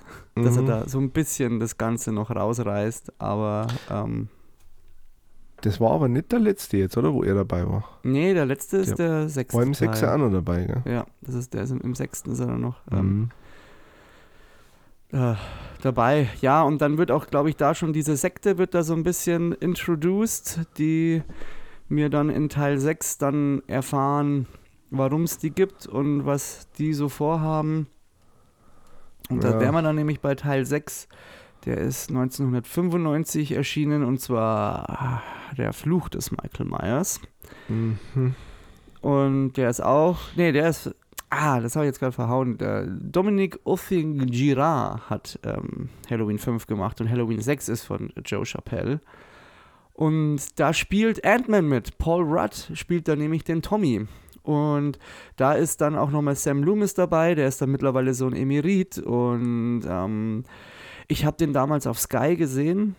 Das war nicht auf, also damals war es noch Premiere und bei mir ist diese Waschmaschinen-Szene ziemlich in Erinnerung geblieben. Ja, genau. Und ansonsten auch dieser Genickbruch, den fand ich auch visuell ziemlich Mhm. heftig. Da habe ich dann, glaube ich, auch beim ersten Mal dann ausgeschalten, weil das war mir dann zu heftig. Ich Mhm. vermute mal, zu dem Zeitpunkt dürfte ich, wie alt werde ich denn da gewesen sein? Ja, 95, ja, der würde schon 16 gewesen sein. Ja. Und ja, und dann gibt es halt diese Sekte und im Endeffekt äh, stellt sich dann raus, dass diese Sekte die Myers Familie verflucht hat und Michael muss an jedem Halloween ein Familienmitglied opfern. Also im Ja. Endeffekt ist er so eine Marionette und ferngesteuert und die, die, die regeln halt das. Und dann gibt es halt auch noch so eine Rune, die dann am, am, an den, die man an den Händen hat und ganz am Schluss vom Film hat dann auch Sam Loomis diese Rune an den Händen beziehungsweise am Unterarm. Und ja, und das, Das, was eigentlich ein Sternbild war, glaube ich, oder? ja, aber ich habe da auch einen Mhm. Großteil der Handlung dann einfach auch vergessen. Und ich muss auch Das- sagen, ich habe ja. mir den auch nur einmal ganz angeschaut, weil ich fand den halt einfach ja. Also, nicht gut. Ja, und dann ist drei Jahre nichts und dann kommt doch irgendwie eine kleine Perle wieder. Und dann Mhm. haben wir nämlich Halloween Age 20. Der ist 1998 erschienen von Steve Miner. Und muss man sagen, hat klar ganz eindeutig in dieser Scream-Welle ist der mitgeschwommen. Also du hast ja, Ja. dieses ganz klassische Schema, Eröffnungsmord und dann den Rest der Handlung, der in den College verlegt worden ist oder in ein Internat. Auch Jamie Lee Ja, Curtis ist genau. wieder mit am Start. Und aber äh, muss Ja. ich sagen, wieder super. Also Jamie Lee Curtis, ja, allein sie wertet den Film halt schon auf, muss Ja. man sagen. Auf jeden Fall, man muss auch sagen, sie machen ja ein paar Sachen einfach ganz gut. Also zum einen, dass man Ja, diese Erzählstruktur von Scream genommen hat. Ähm, da ist auch der junge Gordon, ach, ich weiß nicht mehr, wie der Schauspieler heißt, der später auf jeden Fall auch in den Batman-Teilen mitspielt. Gordon Hewitt oder so ähnlich. Mit diesem, Mm. mit diesem Schlittschuh dann quer im Gesicht. Genau. Und also der ist erstens visuell wieder gut inszeniert. Jetzt bei bei Halloween 6, der schaut halt einfach aus wie so Direct-to-TV, wenn du den so anschau angeschaut hast. Also war auch so halt qualitativ nicht gut da. trashig produziert. Ja. Ja. Geiles Bild, gut gemacht. Ähm, das erste Mal auch, dass dann das Halloween-Thema in einer orchestralen Version verwendet wurde, fand ich Mhm. total cool. Also super imposant. Ja, und dann machen sie halt dieses, den ganz guten Kniff, dass sie eher auf Laurie Strode gehen und sie eigentlich als, ähm, ja, im Endeffekt, also sie ist keine gescheiterte Persönlichkeit, aber sie ist, sie ist Direktorin von einem Internat, hat es eigentlich so schon weit gebracht, aber sie ist halt von den Dingen, die damals passiert sind, einfach ein Wrack. Sie hat Albträume, Genau. sie muss Tabletten nehmen, gelegentlich auch. Alkohol. Ja. Und man hat sich dann auch, ähm, klar, ähm, äh, Josh Hartnett spielt mit, der damals eigentlich auch, da würde ich mal so sagen, auf seinem Höhepunkt war, nach The Mhm. Faculty und ähm, war auf jeden Fall zu dem Zeitpunkt ein Name und hat ja auch noch ein paar Filme danach noch gemacht. Dann hat man sich noch die äh, blonde Schauspielerin aus Dawson's Creek geholt, die zu dem Zeitpunkt auch relativ bekannt war, halt hauptsächlich wegen, also Michelle Williams, hauptsächlich wegen ähm, Dawson's Creek und Adam Arkin. Und ich meine, Adam Arkin kannte man damals aus dieser, ähm, aus Chicago Hope. Da glaube ich. Wa- hab- War das nicht Emergency Room? Ähm, nee, ich meine, dass der bei Chicago Hope mitgespielt Okay. hat. Zumindest haben meine Recherch- Recherchen das auch ergeben. Mhm. Aber im Ja, ersten Krankenhaussendung halt, ne? ja, Krankenhaussendung. Also man hat sich halt da einfach auch Leute geholt, wo du weißt, yay, das, das dürfte funktionieren. Und natürlich LL Cool J. Logisch. Der auch der noch mit war ja zu dabei der ist. Zeit ja auch ziemlich Genau. gut dabei. Also von daher hat man da auch einfach geschaut, dass man Schauspieler genommen hat, die ins, die die Leute ins Kino ziehen, also halt auch Identifikationsfiguren. Mhm. Aber das, der Film ist halt auch trotzdem einfach auch gut. Er ist spannend. Du, du hast auch mehr Background, was das Ganze angeht. Michael hat ein paar ziemlich coole Szenen, finde ich. Also allein schon diese, wie er sich da mit einer Hand diesen Balken Ja. runterlässt und Jamie ihn da mit 100.000 Messern irgendwie versucht zu Mhm. bewerfen und er einfach immer bloß so ausweicht und diese, diese Szene, als er durch Diese- dieses runde Glas, also dieses runde Fenster schaut, Oh ja, stimmt. Waren eigentlich schon, Oder also auch, wie er sie verfolgt und dann die, die Tische nach und nach umschmeißt, einfach richtig Ja. die Wut einfach in ihn hochkommt. Ja. Das war echt cool. Also da muss ich auch sagen, schon gut gemacht. Und auch hier wieder eine Referenz an Scream. Mhm. Äh, nicht an Scream, sondern an Äh, Psycho. an Psycho. Weil Mhm. man sich dann nämlich die Originalschauspielerin Janet Leigh. Janet Leigh geholt hat, Mhm. die für eine Szene nochmal einen Auftritt hat, auch in ihrer damaligen äh, Gewandung. Und War auch, das nicht sogar das gleiche Auto? das ist das gleiche Auto, es ist dieselbe Gell? Gewandung und das, äh, das äh, Psycho-Thema läuft dann auch Mhm. ganz kurz, wie sie dann weggeht. Also auch eine super schöne Hommage einfach. Ja, das ist wirklich gut. Ja. Gut, am, eigentlich hätte es an der Stelle, finde ich, dem Film, gut, was man dazu sagen muss, was Halloween Age 20 ausmacht, er ignoriert einfach alle anderen Teile. Also er knüpft ja quasi an Halloween 2 an. Ja. Und ähm, Was aber endet auch gut ist. ja, er Also- hätte dann eigentlich ein gutes Ende gebracht. Also im Endeffekt köpft dann Jamie Lee, Laurie Strode, ihrem Bruder und dann ist der Film aus. Und ich weiß auch noch, dass die Werbekampagne auch damals gesagt hat, dass es final ist. Dieser Film ist endgültig. Es gibt kein Mhm. Zurück mehr für ihn. Ja, hast du so gedacht? Weil Mhm. irgendjemand ist dann war's. Hm? Nix war's. Nix war's. Vier Jahre später ist man auf die Idee gekommen, hey, wir machen Halloween Resurrection von Rick Rosenthal. Und The Blair Witch Project war so erfolgreich, das sollten wir irgendwie damit reinwursten. Und hey, Buster Rhymes ist eigentlich auch ein ziemlich cooler Dude und hat gerade Ja. echt viel Erfolg. Den brauchen wir jetzt auch noch. Mhm. Ja, und Ja, und 2002, das war ja auch so äh, Hochzeit von Reality-TV einfach im Fernsehen, wenn man schaut, ne? ja, Da da ist ja auch Big Brother damals, wann war das, 2000? Das war ja da so auf dem Höhepunkt alles, Mhm. diese Reality-Shows. mhm. Und hat sich leider gehalten. Naja, gut. Ja, also man kann die Handlung relativ kurz zusammenfassen. Irgendjemand kommt auf die Idee, hey, wir könnten in diesem Meyers Haus eine Reality-Show starten, machen da alles mit Kameras. Wir casten lauter Leute zusammen, die ein bisschen Probleme haben, nehmen da einfach Buster Rhymes als Moderator. Wir, wir töten in den ersten fünf Minuten noch Jamie Lee Curtis, die im Sanatorium ist und Michael küsst und dann aus dem Fenster springen, gewurft, gestechert wird. Mhm. Ähm, soweit ich weiß, hat sie da, wollte die da gar nicht mitspielen und hat dann darauf bestanden, dass sie in den ersten zehn Minuten irgendwie rausgeschrieben wird. Und ab da ist halt dann Buster Rhymes der Dude, der, der regelt. Ja, und wie es halt, wie es halt so kommt, Michael schnetzelt sich halt dann durch dieses äh, Big Brother-Ding durch, weil die Leute, das wird ja übers Internet und alles gestreamt. Und im Genau. Endeffekt erledigt dann Im Original Meyers Haus. ja. Und im Endeffekt erledigt dann Buster Rhymes Michael Myers mit den Worten Trick or Treat, Motherfucker. Genau, ja, stimmt. Ja, Das passt Einzige- ihm, ne? Was ich an dem Film gut finde, ist die Maske. Die schaut irgendwie cool aus. Mhm. Na, die habe ich nämlich auch. Aber ansonsten ist der nicht gut. Ist der echt Nee. nicht gut. Mhm. Und Man kann ihn mal anschauen, dass man auch gesehen hat, aber genau. wenn man nicht gesehen hat, dann ist auch gut. Hat man auch nichts verloren. Ja, und dann kommen wir ungefähr fünf Jahre später zu einem erneuten Halloween. Mhm. Da kam nämlich Rob Zombie auf die Idee, er müsste ein Remake machen von Halloween, der mir persönlich auch nicht so gut gefallen hat, aber da würde ich jetzt eher mal dir das Wort überlassen, weil ich glaube, du findest ihn gar nicht so schlecht. Ich mag den, ja. Muss ich ganz ehrlich sagen.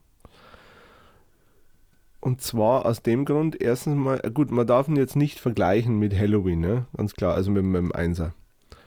Das macht keinen Sinn. Also man muss den schon als eigenständigen Film betrachten, auch, weil der halt, äh, der hat eine ganz andere Herangehensweise, warum Michael so ist, wie er ist.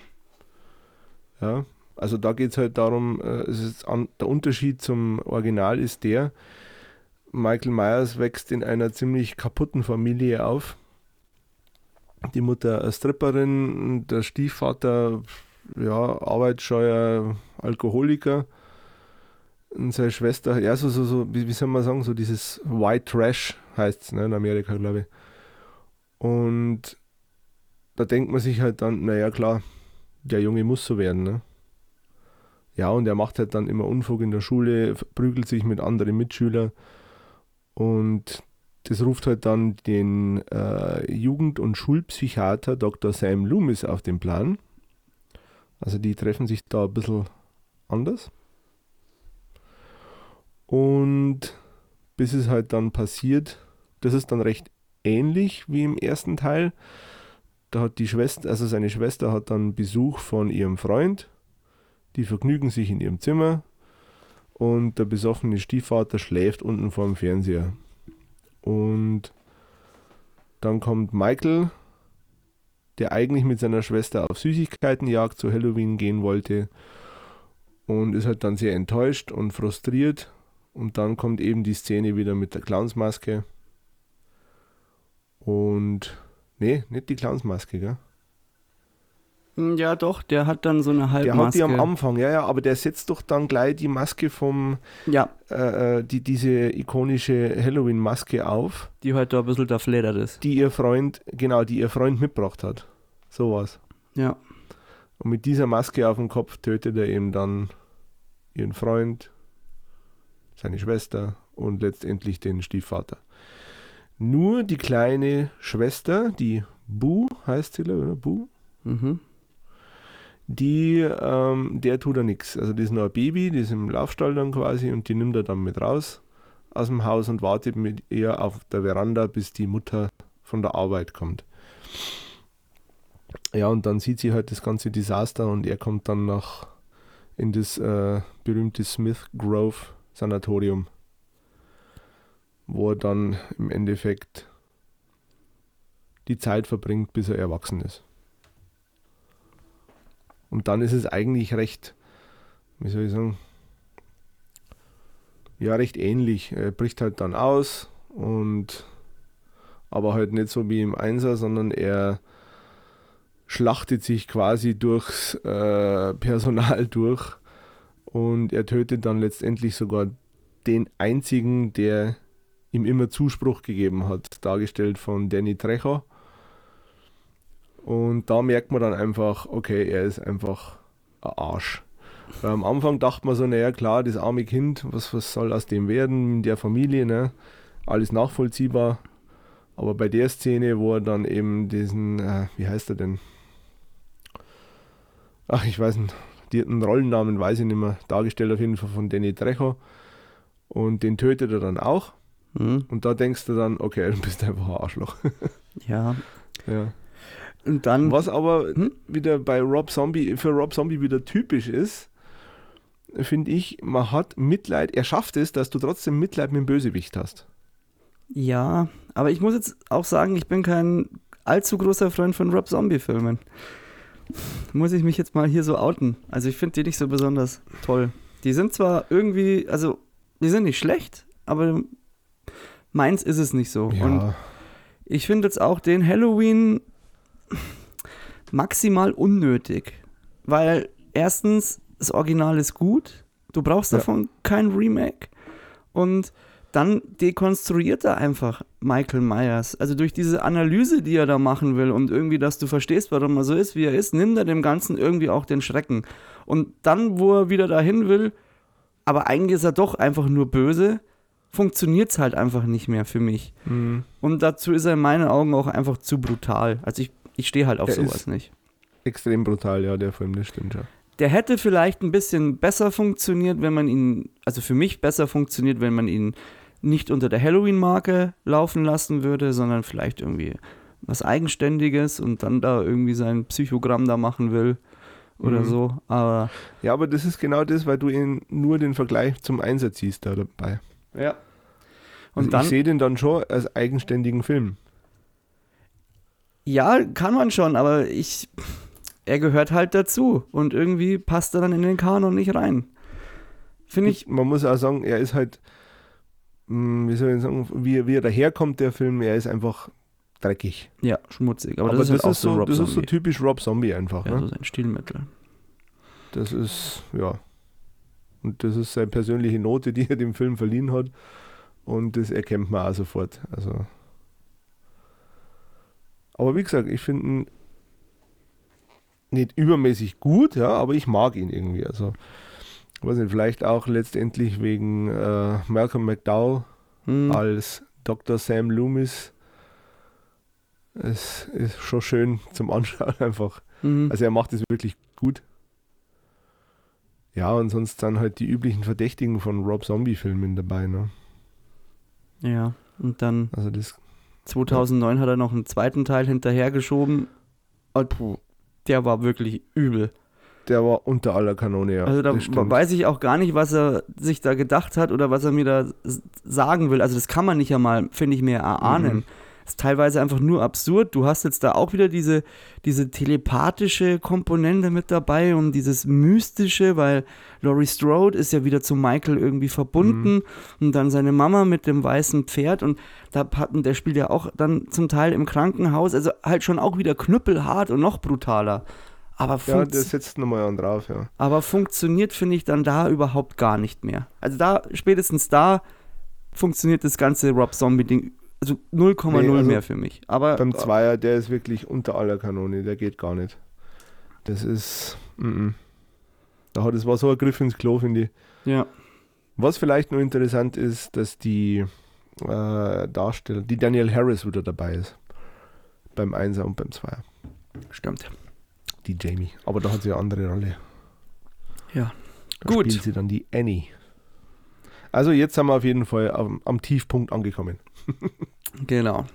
Und dann springen wir auf 2000, auf das Jahr 2018 und Mhm. dann hatte Blumhouse und David Gordon Green die Idee, hey, es gibt jetzt zwei Filme, die Halloween heißen. Wir brauchen noch einen dritten, der Halloween heißt. Im Endeffekt jetzt nochmal komplett auf die Timeline verzichtet von ab Teil 1, also sprich, jetzt können wir wieder alles löschen, alles wird ignoriert und es zählt nur noch der erste Halloween. Mhm. Und ja, ähm, Malek Akkad, der Sohn von Mustafa Akkad, ist da wieder mit an Bord. Den haben wir von vor- vorher gar nicht erwähnt. Der ist bei, bei eigentlich auch bei vielen Halloween-Teilen mit als Produzent gewesen, Mhm. aber auch bei den ähm, Rob Zombie-Teilen. John Carpenter ist als äh, Komponist mit an Bord. David Gordon Green und Danny McBride haben das Drehbuch verfasst. Und ist jetzt an sich gar nicht so schlecht. Also äh, der, der Film spielt jetzt einfach etliche Jahre später. Laurie Strode ist äh, mittlerweile eine Oma, hat sich irgendwo verschanzt. Laurie Strode ist nicht mehr die Schwester von Michael Myers, das hat man auch aufgelöst, sondern ist jetzt einfach irgendeine eine random Dame. Und äh, Michael ist in einem äh, Sanatorium und soll davon äh, zwei Podcastern, die möchten ihn halt gern interviewen und versuchen ihn dann auch mit, der, mit, mit seiner alten Maske zu triggern. Und ähm, Michael soll dann weiter transportiert werden und kann dann ausbrechen, wie so oft. Man muss dazu sagen, sein, sein Psychologe ist so davon besessen, dass ähm, Michael irgendwie Laurie Strode erledigen will dass er die beiden zusammenbringen möchte, was aber, das ist echt ein bisschen Banane, aber ist okay. Und dann ist halt Michael wieder in Haddonfield und äh, schnetzelt sich da durch. Mhm. Visuell absolute Bombe, also inszenatorisch, vom Grading, der Soundtrack, die einzelnen Szenen, da ist wirklich alles on point. Das ist wirklich, also so finde ich den super als Film. Ist der echt gut aber ist gleichzeitig für mich ein Blendwerk. Also der ist halt mehr, mehr Optik und Sound, als er an sich dann an Substanz zu bieten hat. Und was mich so ein bisschen stört, ist, dass dieses, man hat da schon wieder versucht, ihn so, so ein bisschen zu vermenschlichen. Und er zelebriert so seine, seine Kills. Es ist okay, wenn man, also ich kann es verstehen, dass man sagt, mittlerweile haben sich die Sehgewohnheiten geändert und man möchte das so inszenieren. Ich wünsche mir halt einfach von einer Person wie Michael Myers, dass sie halt einfach subtiler vorgeht. Und das ist in dem Film halt einfach gar nicht der Fall. Ja, aber da ist eben die Frage, ob das noch zeitgemäß ist. Weil da haben ja, wir ja vorher schon geredet, dass der äh, erste Teil bei der jüngeren Generation gar nicht mehr zünden würde. Mhm. Aber der hat gezündet. Das stimmt. Also er ist auch super also, erfolgreich. Ja. Ja. Es ist halt, ich glaube, da steht halt eher so der, der Faktor auch im Vordergrund, hey, wir schnappen uns jetzt eine der größten Ikonen des Horrorkinos und wir machen da jetzt einen spaßigen, schnetzlerischen Horrorfilm draus. Also der soll dich ja, glaube ich, auch gar nicht wirklich äh, gruseln oder irgendwie. Also ich finde ihn auch nicht sonderlich spannend. Das muss man auch sagen.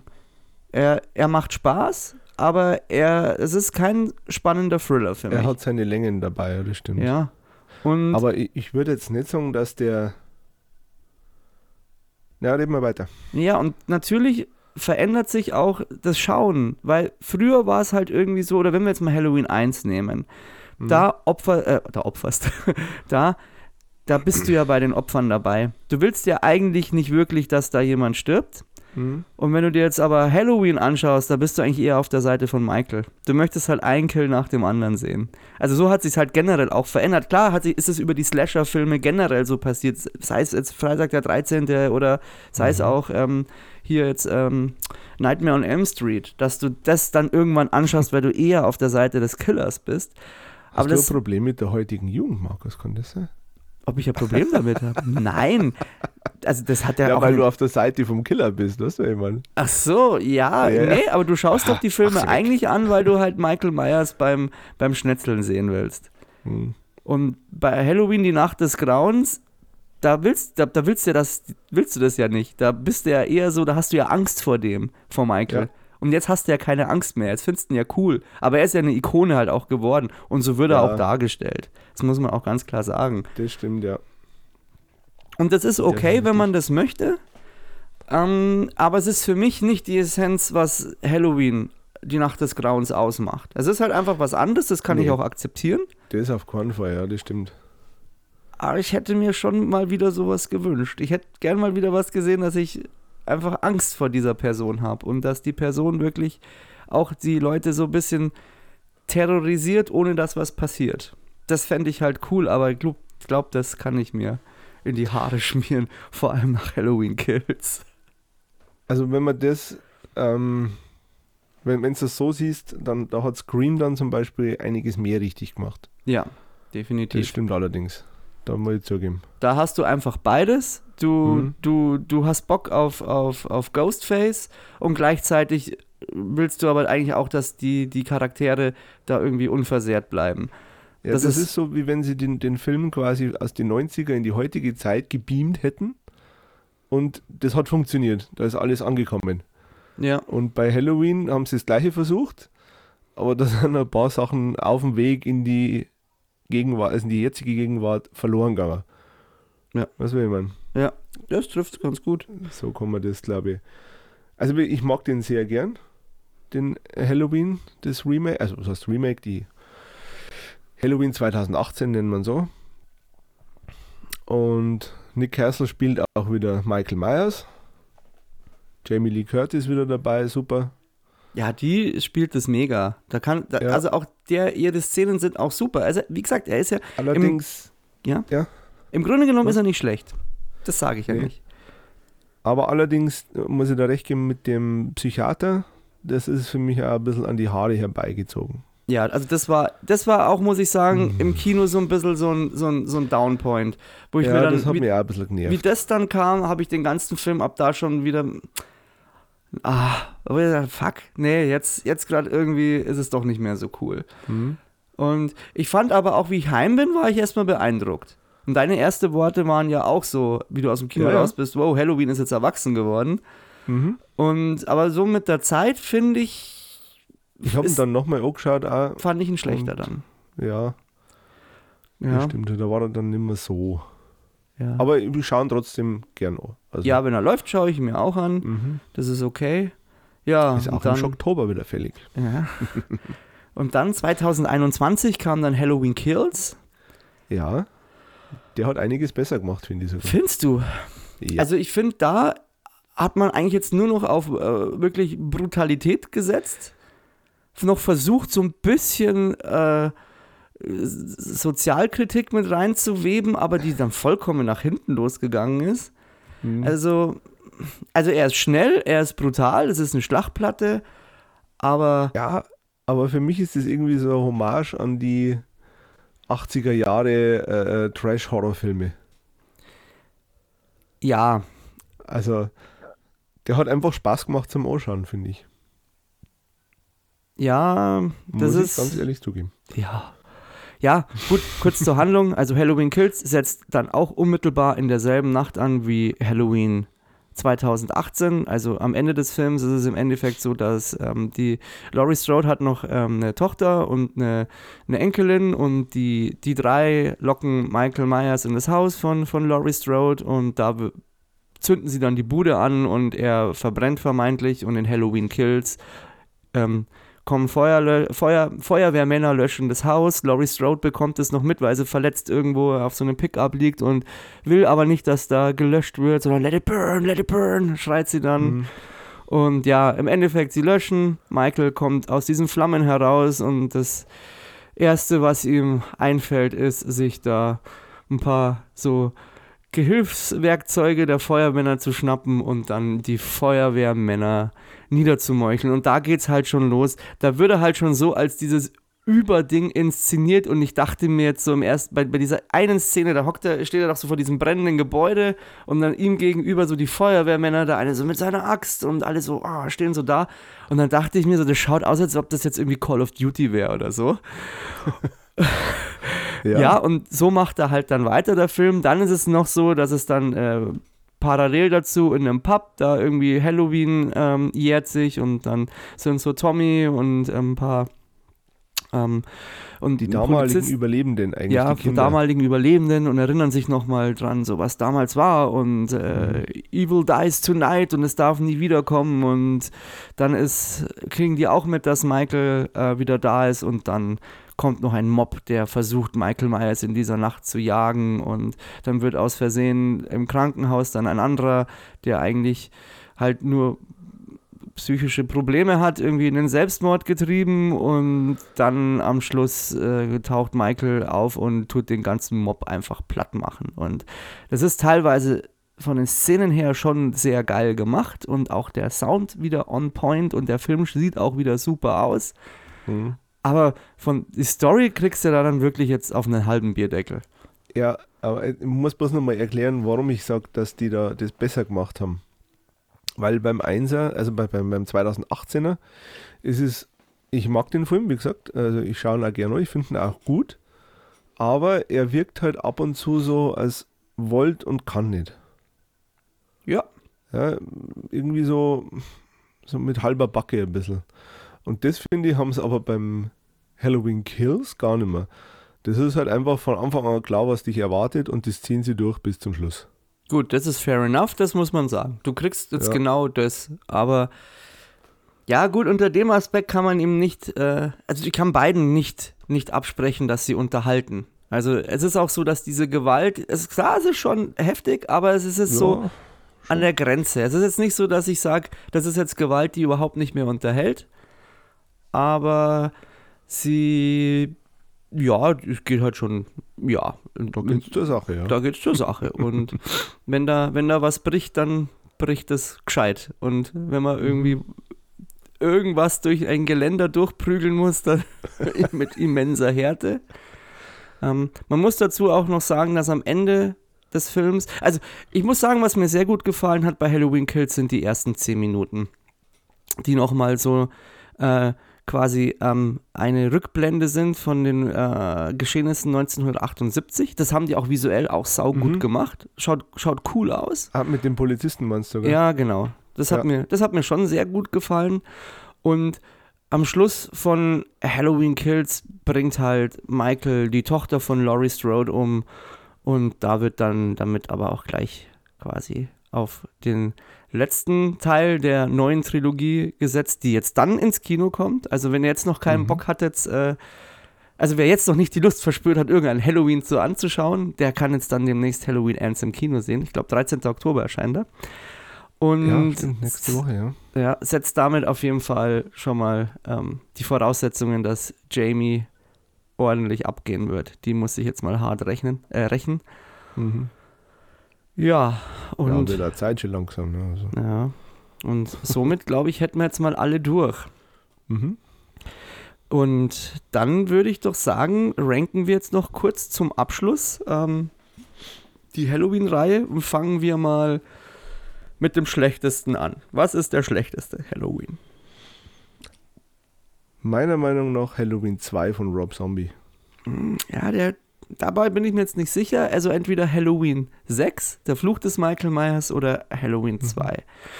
Aber nachdem ich Halloween 2 wirklich auch mega furchtbar fand, dann ist es für mich okay, wenn Halloween 2 von Rob Zombie der schlechteste ist.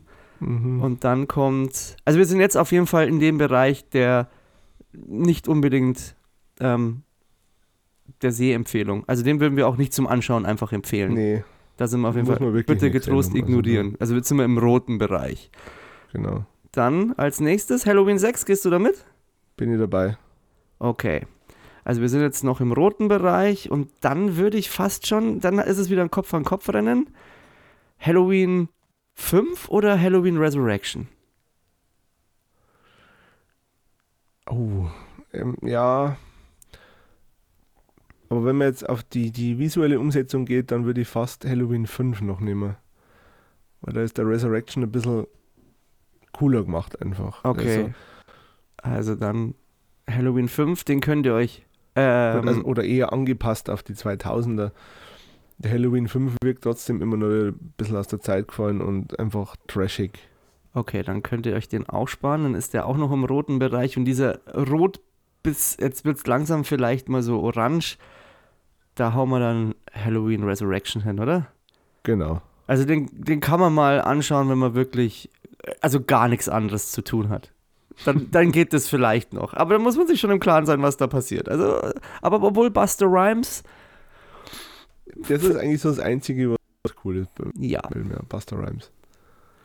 Ja, dann würde ich fast schon sagen, jetzt kommen wir, jetzt gehen wir mal, jetzt, jetzt sind wir mal im gelben Bereich, also kann man, kann man luren, ähm, aber sollte nicht allzu viel erwarten und da würde ich dann äh, 2007er Halloween von Rob Zombie ansetzen. Oh, so weit hinten.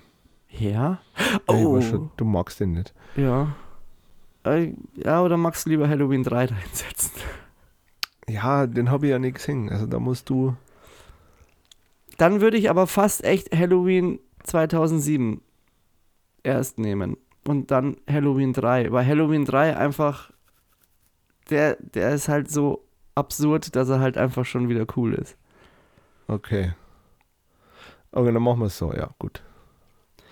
Ja, und dann kommen wir für mich eigentlich schon in den Bereich, der jetzt schon eher vom Orange-Gelb ins Grüne geht, wo ich sage, die könnt ihr euch eigentlich alle anschauen. Mhm. Und dann würde ich da. Ja, obwohl, nee, machen wir noch gelb äh, Halloween 4. Ja. Da, der, ist noch- der ist noch, ist okay, ist okay. Aber Der ist so gerade an der Grenze. ja, der ist so gerade an der Grenze. Und wenn wir jetzt zu den empfehlenswerten gehen, dann würde ich jetzt mal sagen, da lasse ich jetzt mal deine Kritik mit einfließen und dann wäre an der unteren Stange von Grün Halloween 2018. Mhm. Nein, äh, haha, stopp, habe ich ja ganz vergessen. Halloween, Halloween 2, der kriegt gelb-grün, oder? Ja. Das, das reicht für ein Zweier. Ja, das reicht. Also von der, 1981 jetzt, Ja. ne?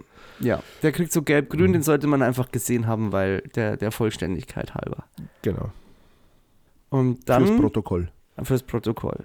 Dann gehen wir jetzt in den grünen Bereich, also Halloween 2018, Mhm. Halloween Kills Ja. und dann Halloween die Nacht des Grauens. Nein, dann noch Halloween Age 20 Age 20. und dann also- Halloween die Nacht des Grauens. Genau. Age 20 würde ich auf den zweiten Platz setzen. Ja. Weil, also noch vor die neuen Halloween-Filme. Genau. Würde ich auch so sehen. Aber wahrscheinlich nur aus Nostalgiegründen. nee, weil er einfach cool Nein, ist. der Der ist ist schon- einfach cool zum Anschauen. Ich habe ihn vor kurzem erst wieder der macht gesehen. einfach Spaß zum Anschauen. Der ist schon okay. Den, den kann Ja. man anschauen. Der ist nicht schlecht. Also deswegen, der, der, darf, der darf auf Platz 2. Das ist absolut Hm. okay. Ja. Von daher, Ja, so bin ich Platz zufrieden mit dem Ranking. eh Das können wir machen. Gut. Platz 1 war ja von vornherein klar. Also. Ja. Muss man gesehen haben. Ja. Auch wenn, er, wenn man ihn dann nicht mehr für so brutal empfindet, aber er ist, der ist gut. Der ist schon gut. Man muss, man muss halt sich Man drauf sich- einlassen. Ja, richtig. Das. Das Okay. Dann würde ich sagen, haben wir es für heute. Ist ja jetzt Ja. doch nochmal fast zwei Stunden, oder? Ja, eineinhalb. Eineinhalb haben wir. Eineinhalb, ja. Das passt. wir noch gut im, ja. im Rennen. Dann hoffe ich, es hat euch gefallen. Wir konnten euch ein bisschen äh, Lust auf die Halloween-Reihe machen, euch ein paar Tipps geben, was ihr nicht schauen müsst, auch ein paar äh, Unklarheiten bezüglich der Timeline äh, geklärt. Ähm, es, zwei Specials machen wir noch und wahrscheinlich auch noch ein, ein Review über den neuen Halloween, aber das schauen wir Mhm. noch. Ansonsten, Werner, ich danke dir. Gerne.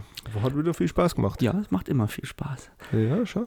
Dann, Und ich habe jetzt Lust auf Halloween. ja, kannst du dir gleich Abend anschauen. Ich muss jetzt, glaube ich, noch ein bisschen was sollte ich Ich weiß es nicht genau. Aber okay, cool. Du, dann bis zur nächsten Folge. Ich wünsche dir äh, dann noch äh, viel Spaß bei dem, was du jetzt auch noch tust. Und ihr da draußen, Ja. bis nächste Woche. Macht Eine euch, äh, macht euch wohl, gehabet euch wohl. Also, ciao. Ciao.